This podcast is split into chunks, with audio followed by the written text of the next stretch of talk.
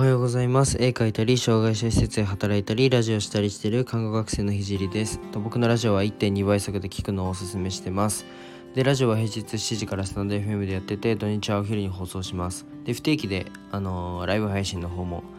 えーここスタンド FM でやっていきます。で今は看護専門学校3年生で国家試験が迫ってるので国試の勉強を毎日やってます。でそれと並行して毎日絵を描いてます。でラジオで話す内容としては障害者施設を立ち上げるまでの過程と何者でもない僕の作品で障害を持つ方が自信を持てる世界にすることをゴールにして、えー具体的にゴールに行くまでの過程を毎日共有します。あとは医療の最前線での学びだったり他の職業に転用できる考えだったり、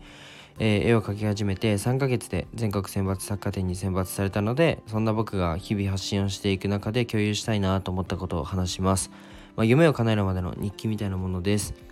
で、えっと、コラボの依頼は Twitter かインスタにて待ってます。で、今日のテーマは、えーっと、他人の苦労を少しは考えようっていうテーマで話していきたいと思思います。まあなんか今回は自分の反省会みたいな、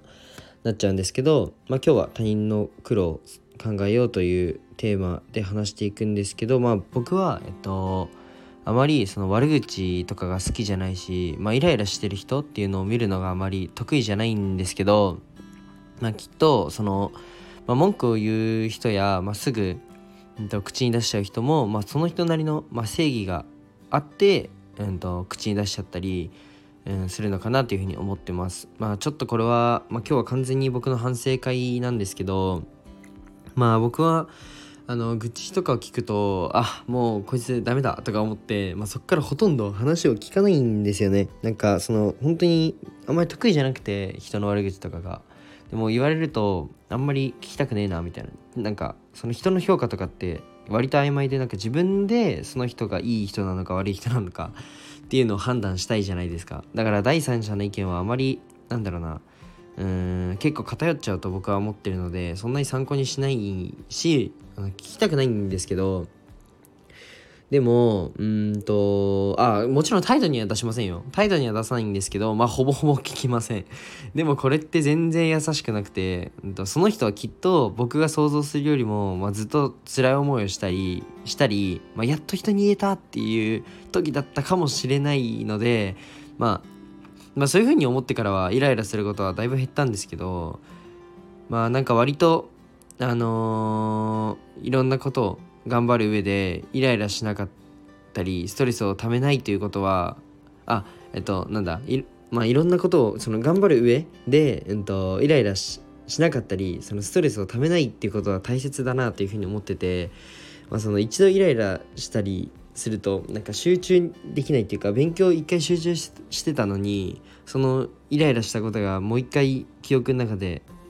あのー、蘇ってちょっと集中できなかったりってあるじゃないですか。だから僕のイライラのその原因って割とその人の愚痴を聞くことなんですよ。あんまりそれでえなんでそんなこと言うのみたいな。で結構ムカムカしちゃうっていうのがムカムカしたりなんかモヤモヤしちゃうっていうのがあってなのでうんとまあそれが僕にとって結構ストレスになっててまあ、勉強とかその集中したい時に思い出しちゃって、まあ、集中ができないっていうことがあったんですけど、まあ、皆さんもありませんか？なんか勉強中とか集中したい時になんか思い出しちゃうことってありませんかね？なんか僕は割とあの時間がもったいないと思ってて、まあ、そのためには、ま、人間関係をま良好にする方が全然あのいいなって勉強の効率とか、ま、自分がやってる活動とか集中したいことも、うん、と効率よくできるんじゃないかなと思ってて。でなんかうん自分のその捉え方っていうのめっちゃ大事だなと思ったのがその今の僕の話なんですけど以前はいやもうダメだってなってあのその人の愚痴とか、まあ、職場でもまあ実際あってあのその施設内で、まあ、誰々がとか言うのがもうめちゃくちゃ嫌で僕。もうすっごいなんかモヤモヤするんですよ。